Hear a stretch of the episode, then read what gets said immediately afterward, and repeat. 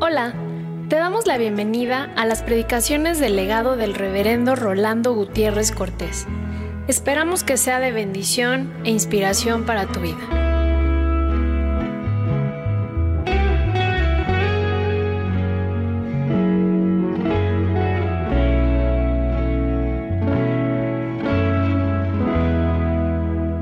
Evangelio según San Lucas, en el verso 26. 1.26 de Lucas.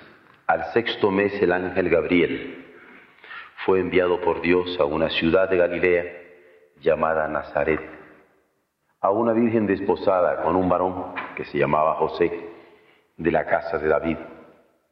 Y el nombre de la virgen era María.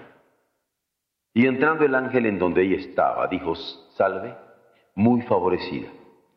El Señor es contigo, bendita tú entre las mujeres.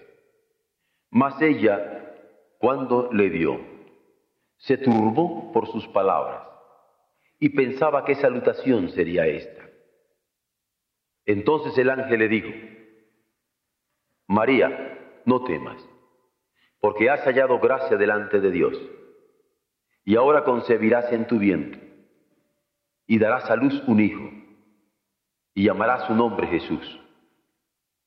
Este será grande, y será llamado Hijo del Altísimo y el Señor Dios le dará el trono de David su padre, y reinará sobre la casa de Jacob para siempre, y su reino no tendrá fin. Entonces María dijo al ángel, ¿cómo será esto? Pues no conozco varón. Respondiendo el ángel, le dijo, el Espíritu Santo vendrá sobre ti y el poder del Altísimo te cubrirá con su sombra, por lo cual también el santo ser que nacerá será llamado Hijo de Dios. Y aquí tu parienta Elizabeth, ella también ha concebido hijo en su vejez, y este es el sexto mes para ella, la que llamaban estéril, porque nada hay imposible para Dios.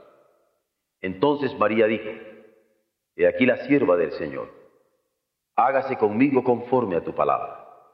Y el ángel se fue de su presencia. Ahora veremos el credo de los apóstoles en la parte que dice concebido del Espíritu Santo, nacido de la Virgen María. Nosotros creemos en Jesucristo, concebido del Espíritu Santo y nacido de la Virgen María. Y así lo confesamos ¿Qué implica esta creencia? ¿Qué implica esta confesión? Confesar a Jesús, concebido del Espíritu Santo, nos mueve a reverencia, porque nos damos cuenta de que la concepción fue del Espíritu Santo. La concepción fue de parte de Dios, porque el Espíritu Santo es Dios y confesarle como el amado de nuestra alma, alienta en nosotros gozo. De manera que se mezcla en la confesión del credo para nosotros reverencia, porque en virtud del Espíritu Santo es que se da la concepción, pero de gozo, porque esta concepción es alguien a quien amamos con toda la fuerza de nuestro corazón y nos mueve a amor. Y al declararle nuestro único y suficiente Salvador, salta de alegría el corazón por su herencia de libertad, porque fue concebido del Espíritu Santo, nacido de la Virgen María, como don del cielo en nuestro favor, como gracia manifiesta de Dios para que fuésemos salvos.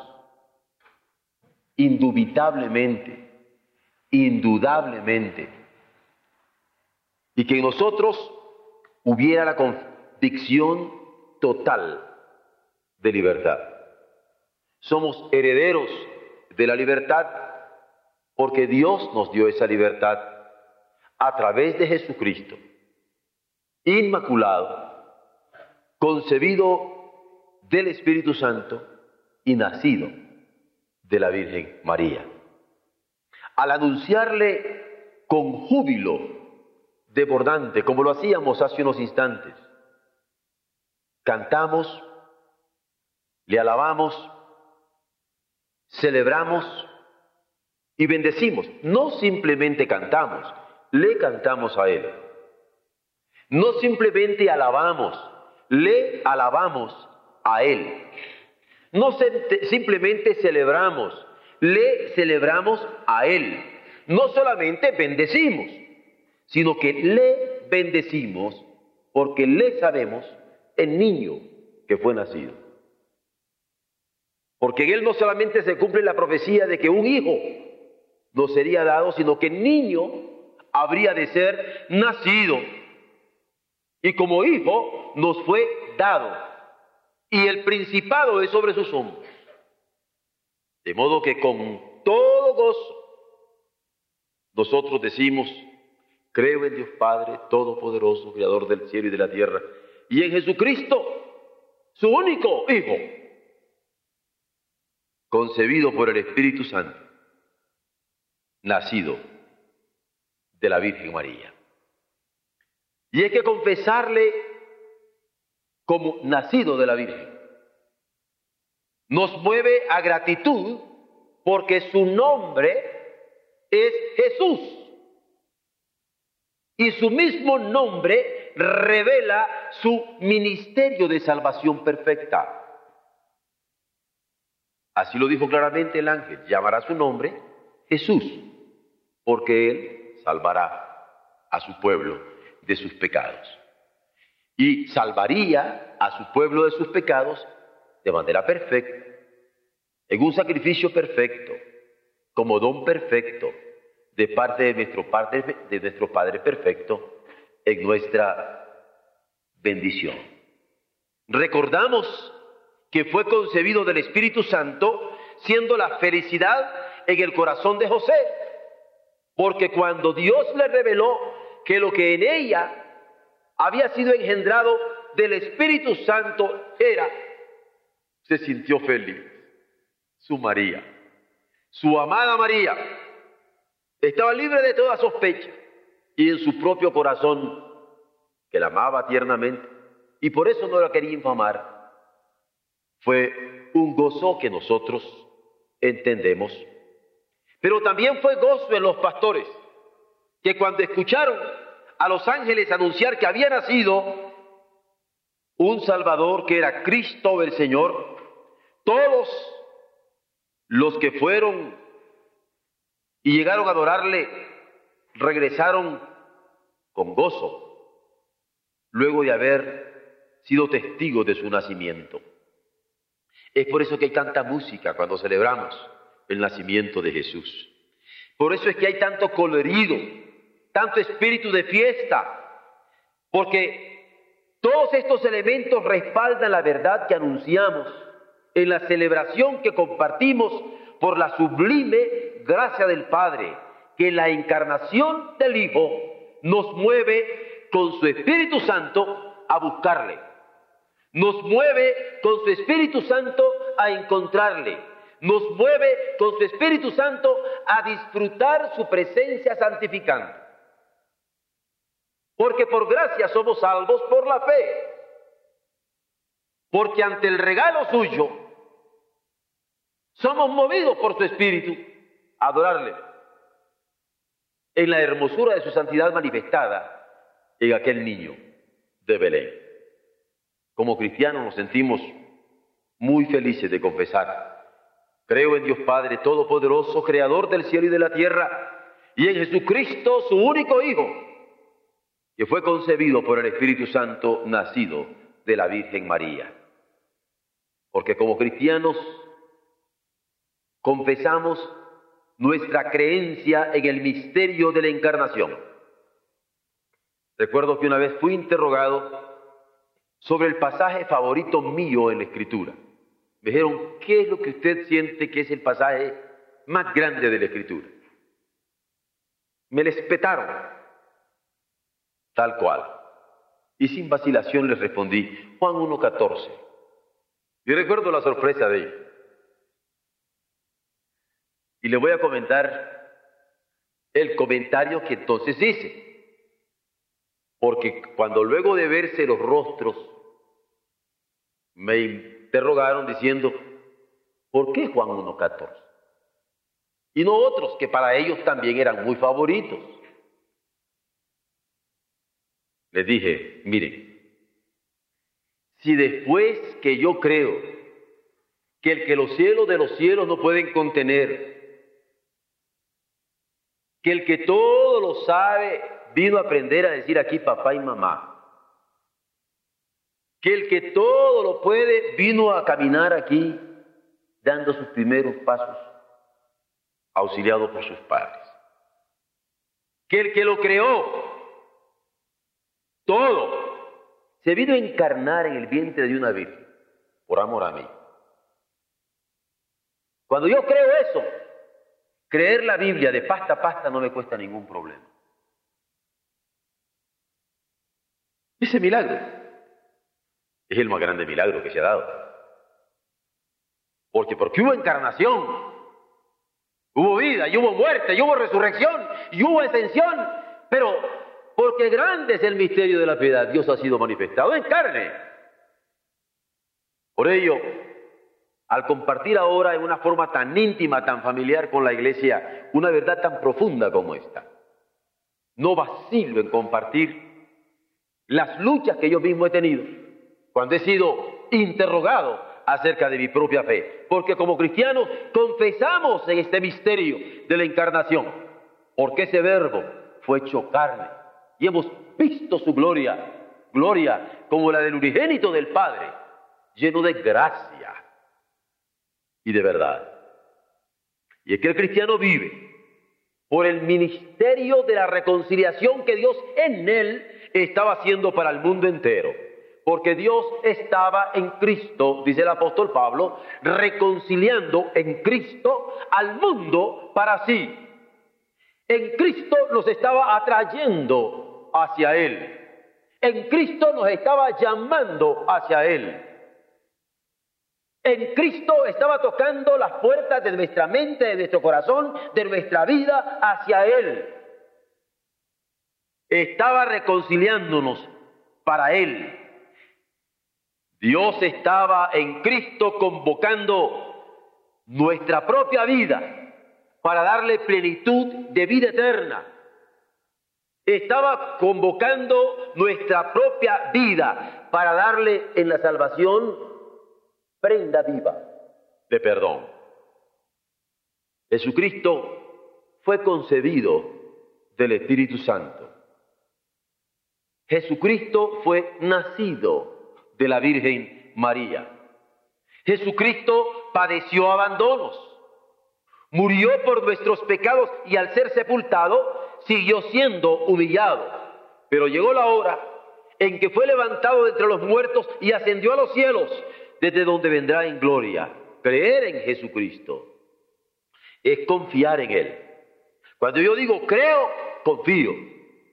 Creo que es el Hijo del Dios viviente. Confío que el mismo Espíritu que le levantó a Él de entre los muertos es el mismo Espíritu que ahora me anima y que me va a levantar en el día postrero.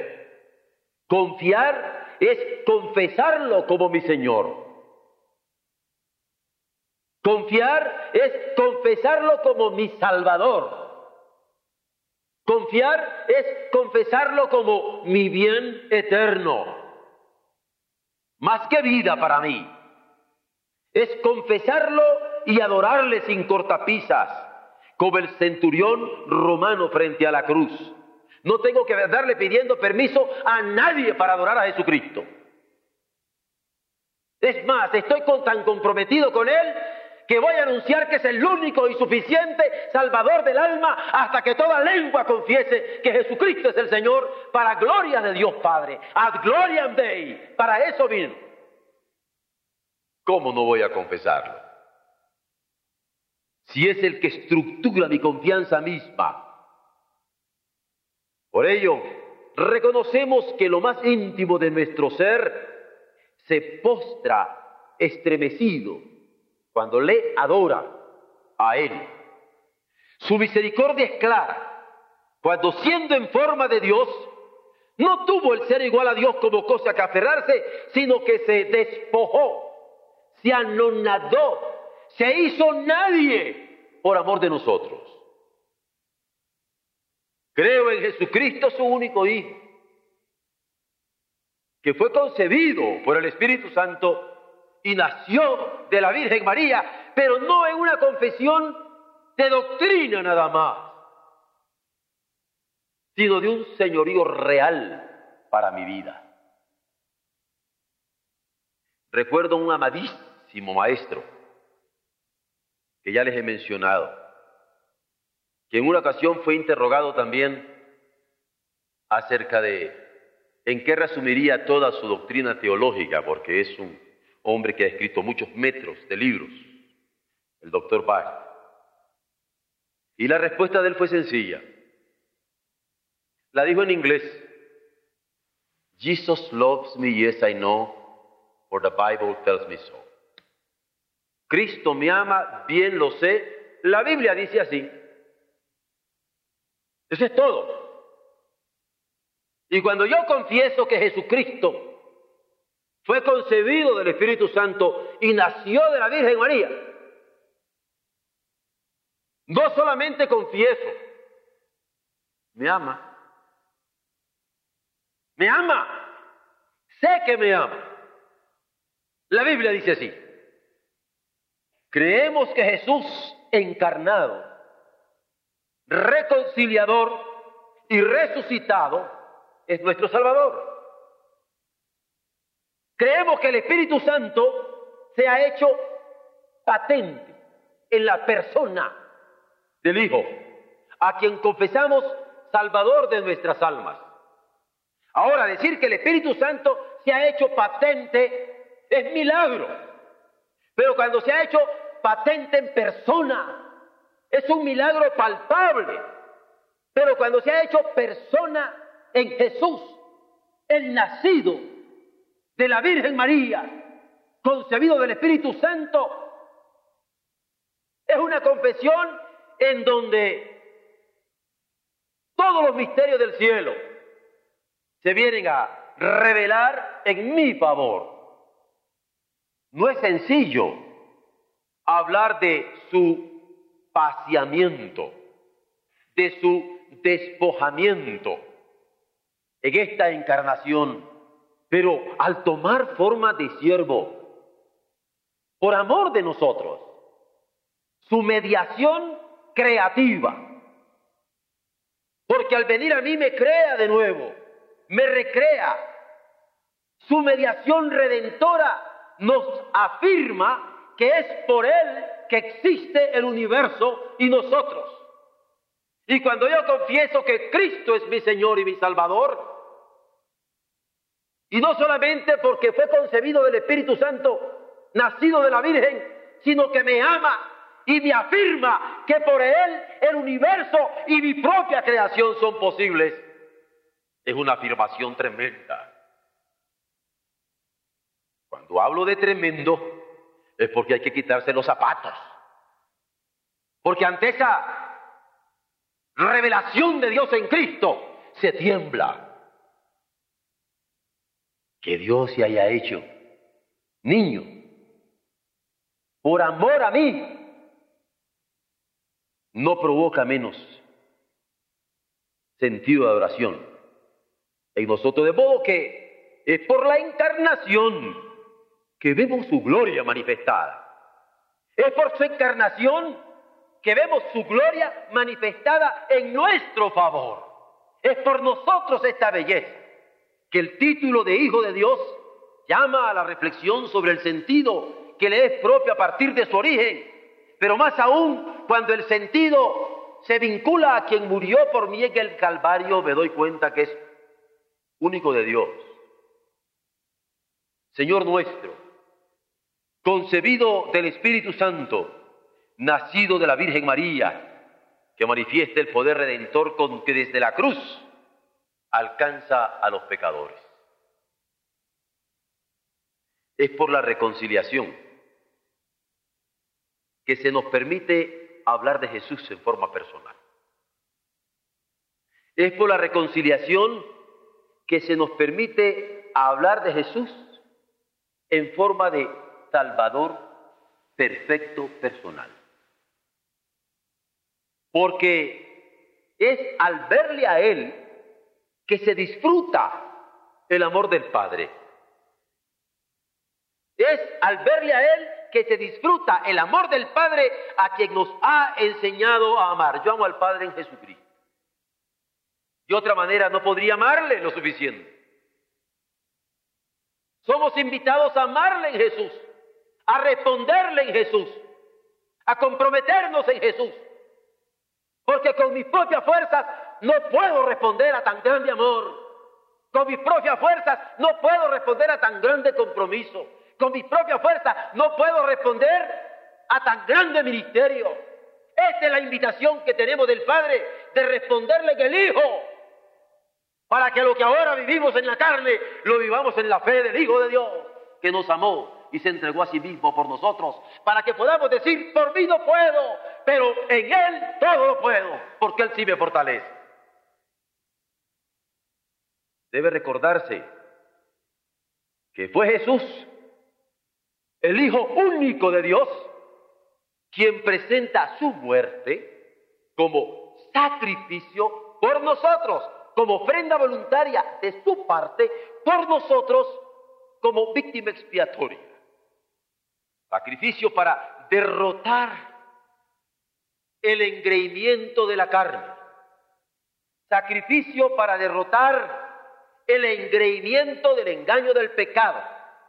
Sacrificio para derrotar el engreimiento de las pretensiones señoriales de la muerte.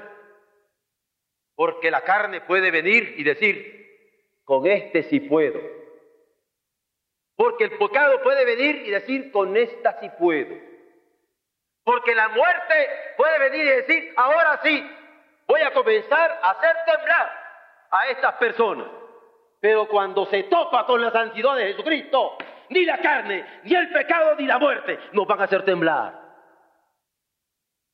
Creer en Cristo es afirmarme su santidad afirmarme en su poder sobre la carne, sobre el pecado y sobre la muerte.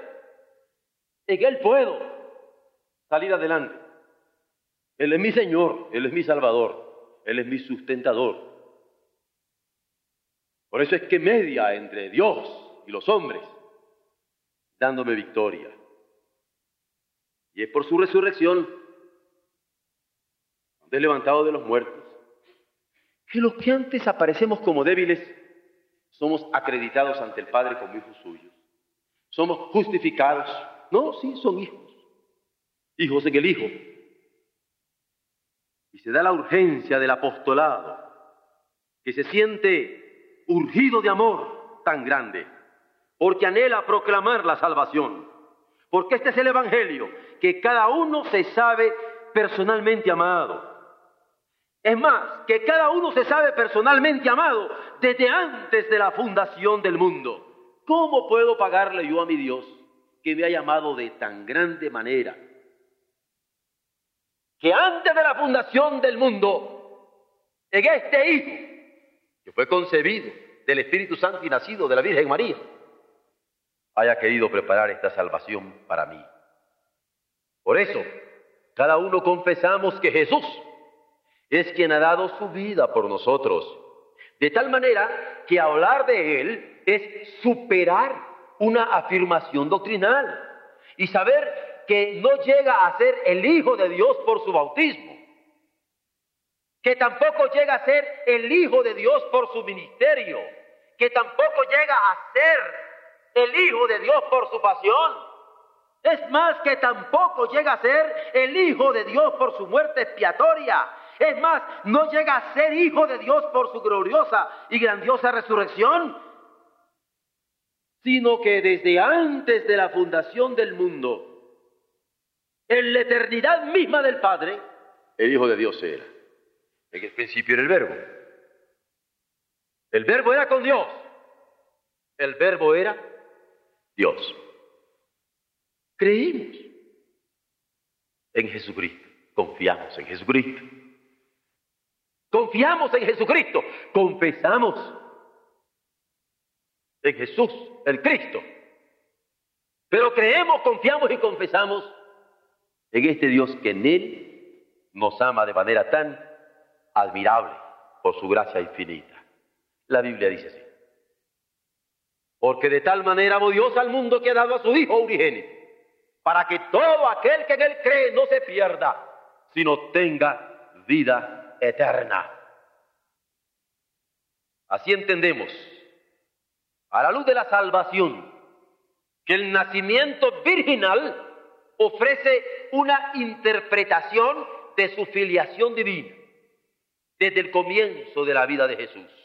No es hijo de Dios en su vida, pasión, muerte o resurrección, sino desde su nacimiento se revela como tal. Y cuando en Lucas 1.35 indica, el Espíritu Santo vendrá sobre ti y el poder del Altísimo te cubrirá con su sombra, por lo cual también el santo ser que nacerá no habla del ser que nacerá, no habla del ser en general, sino del santo ser que nacerá. Será llamado Hijo del Altísimo. Y es que en Jesús es llamado así porque nace de María, en virtud del Espíritu Creador del mismo Dios.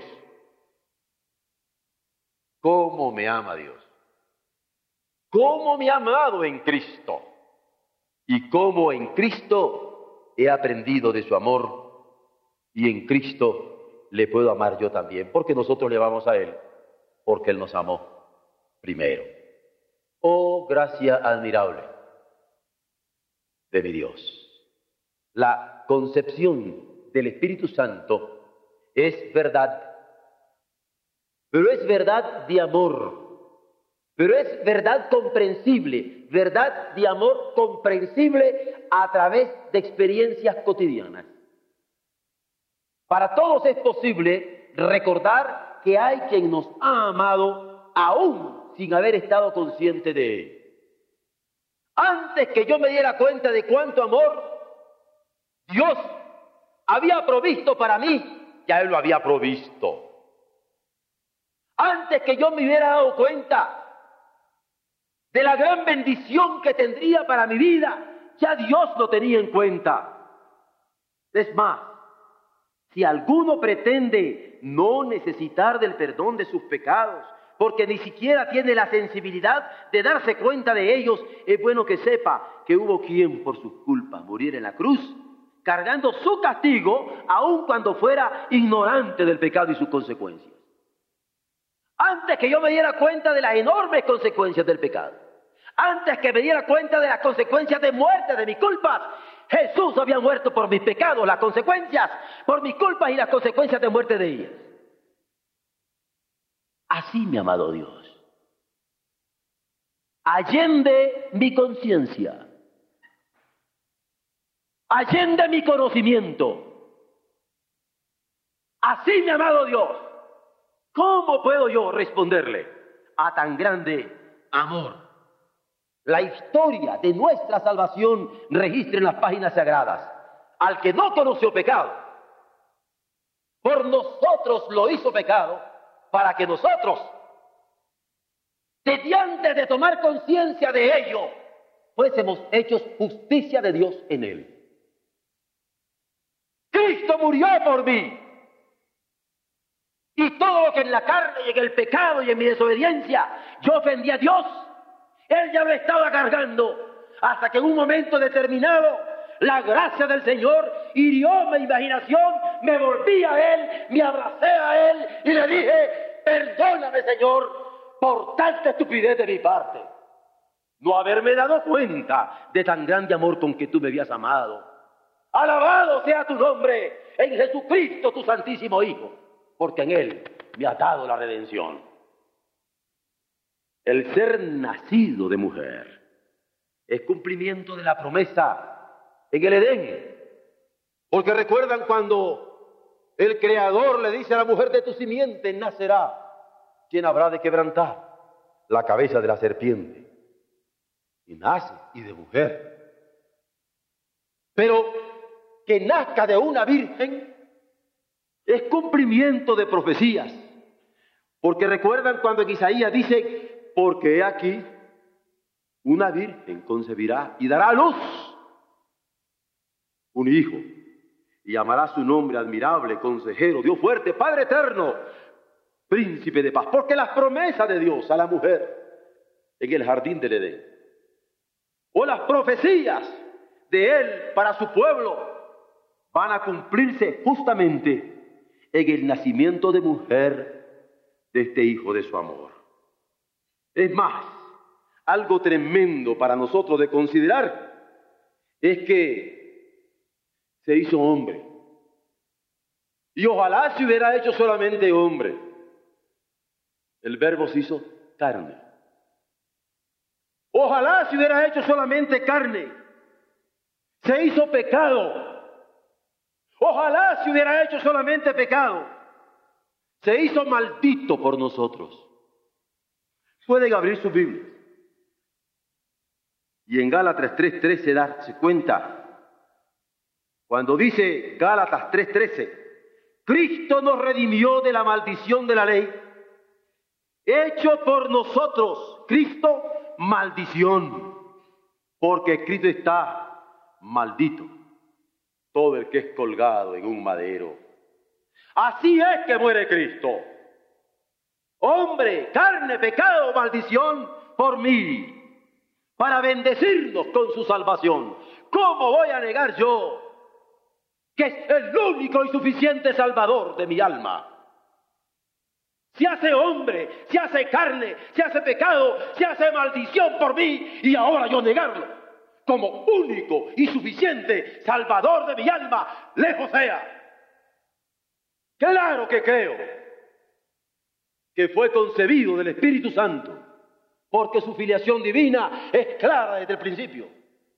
Y nacido de una virgen, porque el Señor lo prometió a la mujer, lo profetizó y lo cumplió, como para que muriera por mí. Así es que muere Él, para bendecirnos. Por eso es que, para el cristiano, creer es confesar con corazón agradecido. Pero confesar es confiar en Jesucristo como el Hijo de Dios perfecto Salvador de nuestros pecados, como profesión de fe de cada creyente que pertenece a su congregación de redimidos. Porque todos venimos a glorificar su nombre, porque a todos y a cada uno nos ha perdonado. Nuestra confesión de la concepción del Espíritu Santo y el nacimiento del Hijo sobrepuja formulaciones y se finca en la experiencia de los apóstoles diciendo que era lo que habían visto sus ojos, que era lo que habían palpado sus manos tocante al verbo de vida.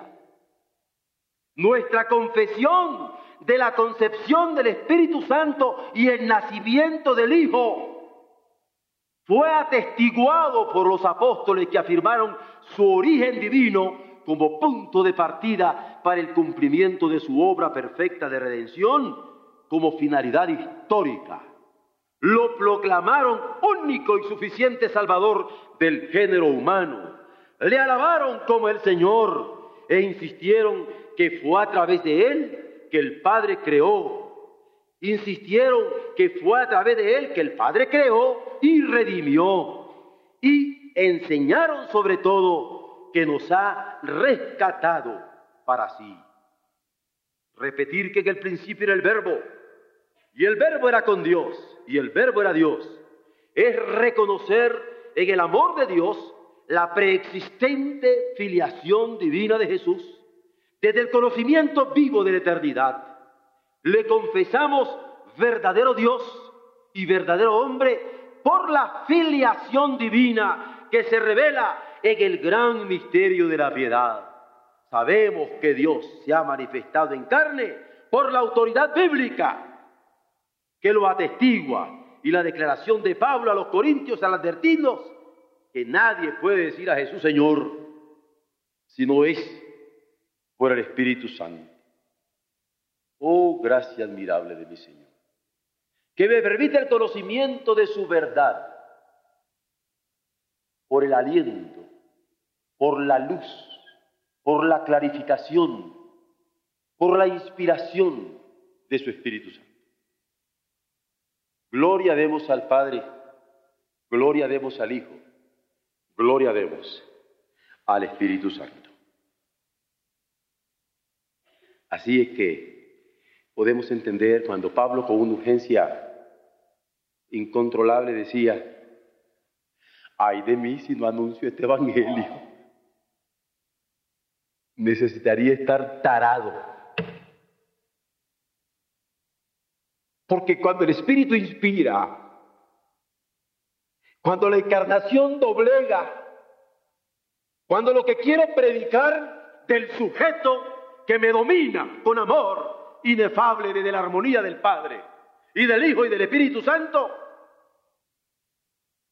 no puedo menos que proclamarlo, haciendo claro que el confesar la deidad de Cristo es hacer ver es hacer oír, es hacer palpar, es hacer sentir, es hacer estremecer al mundo con el eterno amor de Dios que insiste en encontrarse con nosotros, en el Hijo. Él es la ubicación de nuestro encuentro, porque en el Hijo se encuentra el Padre y en el Hijo nos encontramos nosotros. El antecedente bíblico de encontrar de disfrutar, de vivir en la verdad, de haber sido amados con amor eterno, nos prepara para darnos cuenta lo definitivo de su revelación.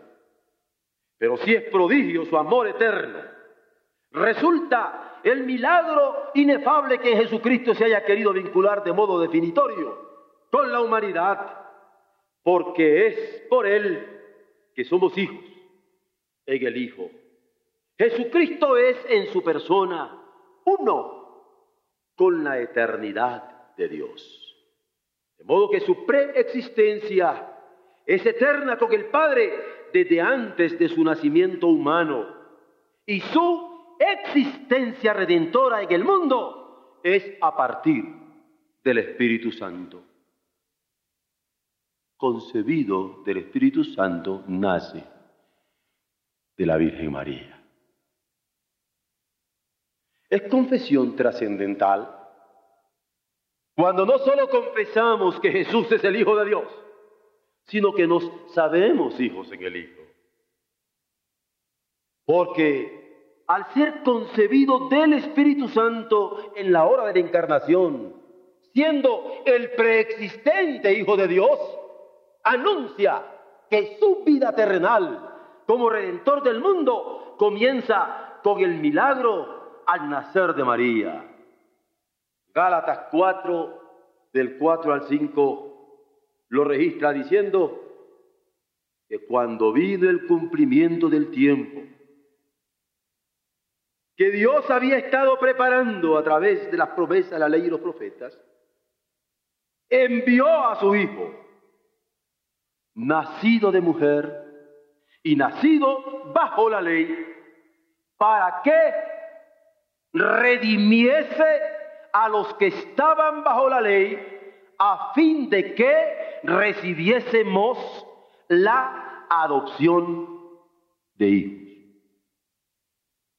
Inspira cuando en jueces 13.5 se narra que Sansón fue elegido desde el momento de su nacimiento. Qué hermoso. Inspira cuando Jeremías 1.5 nos lo dice del profeta desde el vientre de su madre, el Señor le tenía preparado.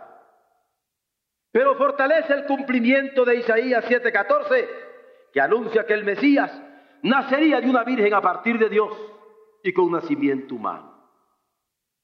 Porque tanto la concepción de Jesucristo por el Espíritu Santo como su nacimiento de la Virgen María son misterio y milagro.